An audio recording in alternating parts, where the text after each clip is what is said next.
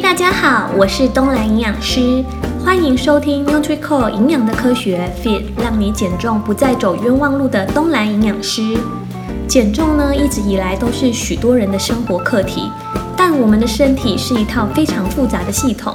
如果我们只专注于热量的摄取与消耗的话呢，其实没办法根本的解决肥胖的问题。所以我们要先找出让你无法变瘦的主要原因，才能从根本上去解决肥胖的问题。然后呢，东然想要透过这个平台跟大家分享与肥胖相关的营养资讯，并且利用实证医学作为背景，再从功能营养医学的角度来探讨肥胖这件事，让各位听众朋友可以了解更多有关减重的相关知识。希望大家都能找到适合自己健康的瘦身方法哟。吃冷饭会变瘦，那是因为冷饭含有抗性淀粉的关系。我们上一集聊了三个重点，分别是抗性淀粉是什么、抗性淀粉的种类以及它的好处与坏处。而今天这一集呢，我们就要谈一谈该如何吃抗性淀粉才能帮助减重呢？因此，大家等一下要仔细听东兰传授的五个小秘诀哦。也许大家只知道冷饭里有抗性淀粉，但其实热饭里面也有哦，只是它的含量比冷饭少一些。如果再以米饭的种类区别的话，糙米饭的抗性淀粉，它的含量呢是比白米饭多的。另外，像是香蕉、马铃薯和地瓜。也是含有较多的抗性淀粉，所以说呢，不是一定要吃冷饭才可以摄取到抗性淀粉哦。上一集呢有提到说，抗性淀粉它具有难消化吸收的特性，而东兰认为呢，这是帮助减重最大的原因。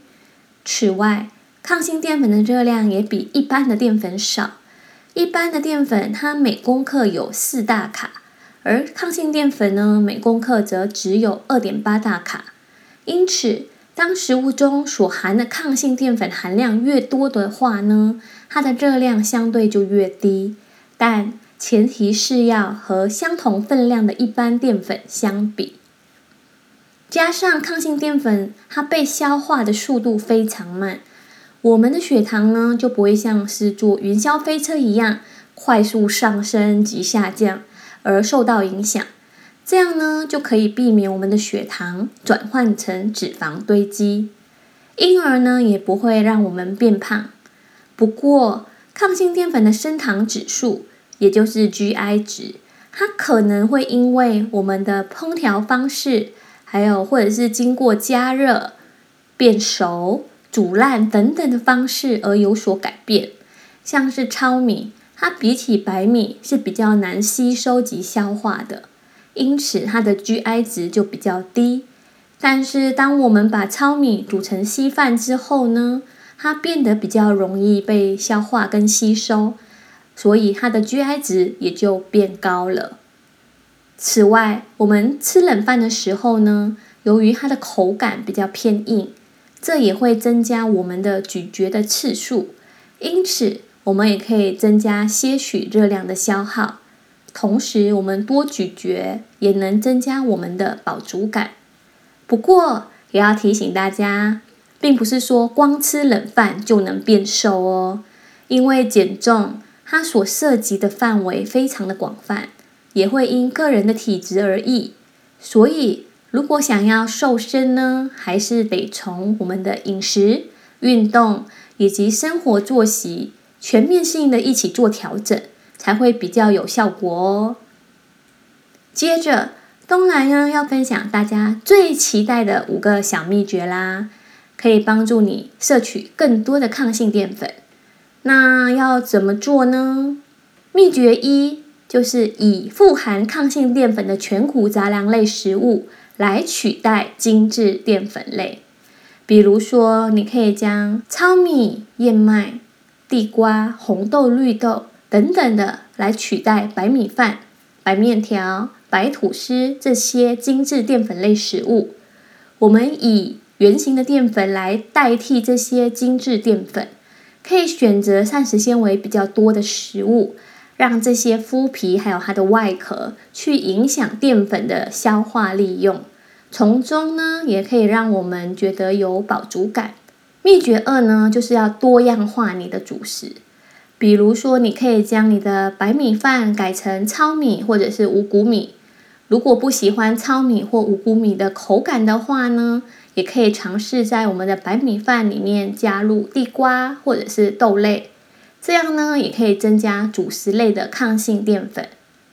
秘诀三呢，就是烹调的时候尽量不要将食物煮太久、太烂，我们要缩短烹调的时间，这样呢也可以保留更多的抗性淀粉。最好是建议大家可以用蒸跟煮。来取代油煎、油炸的烹煮方式。秘诀是呢，就是将含有抗性淀粉的主食冷却之后再回温，比如说将隔夜饭再加热。说到这里，嗯，大家一定有疑问吧？什么？不是说要吃冷饭才有较多的抗性淀粉吗？如果我们将冷饭再次加热，那这样抗性淀粉还存在吗？依据一篇发表在亚太临床营养学杂志的研究结果发现呢，以冷藏方式储存二十四小时后再复热的米饭，它的抗性淀粉含量呢是高于室温放冷的饭，更远远高于新鲜的米饭。所以说，复热后的冷饭呢，确实是含有比较多的抗性淀粉。但东兰觉得，其实它的抗性淀粉含量也是蛮少的，因为大约每一百公克呢是只有一点六五公克的抗性淀粉，所以我觉得呢，不见得对健康有多大的帮助。可是东兰认为，如果刚好你家里有剩饭的话呢，还是可以吃啦，不要把它倒掉哦，因为这样才不会浪费食物。只不过你要确保。你有充分的加热，以免有食物中毒的风险。秘诀五，可以将煮熟的主食放凉之后再吃，例如寿司醋饭、冷的意大利面、冰地瓜、马铃薯沙拉等等，这些都会帮助增加抗性淀粉的摄取，但还是要注意冷藏的保存方式，建议冷藏的温度呢要在四度 C 以下。以免发生食物中毒。最后呢，要跟大家分享一个案例，就是之前啊，我们的减重门诊有一位个案 A 小姐，她呢听说吃冷饭可以减重，就拼命的吃，而且她也担心加热后会失去冷饭中的那个抗性淀粉，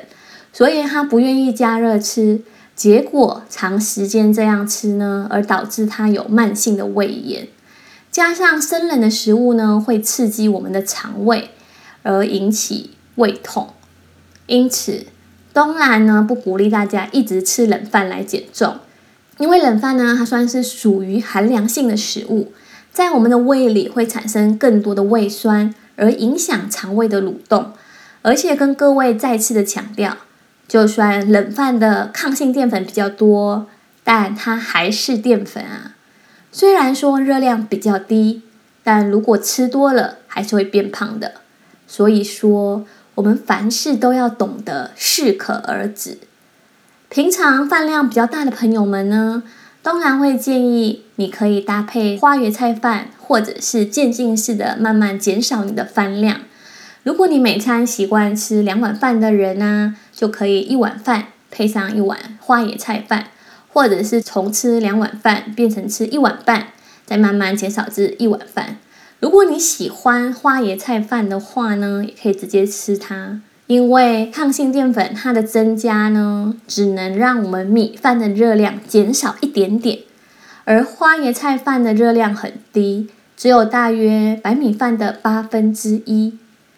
再次提醒大家，抗性淀粉呢，它并非完美无缺。由于它不容易被我们的肠胃道消化，因此呢，如果你有经常腹泻、胀气，或者是有肠燥症的人呢，当然会建议你少吃或者是不吃比较好。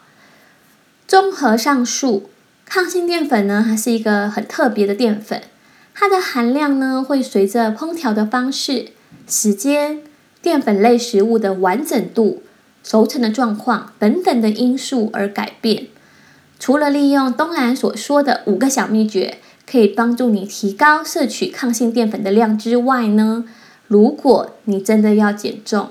最根本的方法还是要将食物的总热量降低，还有各种食物都要均衡的吃，以及规律的运动。因为抗性淀粉并不是减重的万灵丹，只要你吃对食物、吃对方式，你也可以快乐的减重哦。好啦，今天的分享就到这里，希望这一集的内容可以对你有所帮助。我是东兰营养师，我们下周见啦！